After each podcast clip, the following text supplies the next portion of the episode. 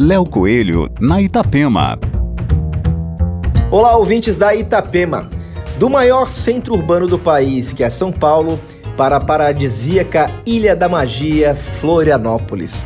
O trimedalista pan-americano e ouro em 2015 em Toronto, no Canadá, Marcelo Swartz, escolheu Floripa como sua nova morada. Marcelo é paulista, único brasileiro trimedalista pan-americano pela seleção brasileira de boliche e um dos nomes mais importantes do esporte no país. Swartz é o maior medalhista pan-americano da história e top 5 no Mundial. Além do boliche, hoje Marcelo se destaca a transformar a vida de pessoas que também buscam a alta performance através de palestras e mentorias. Aqui Léo Coelho com as coisas boas da vida.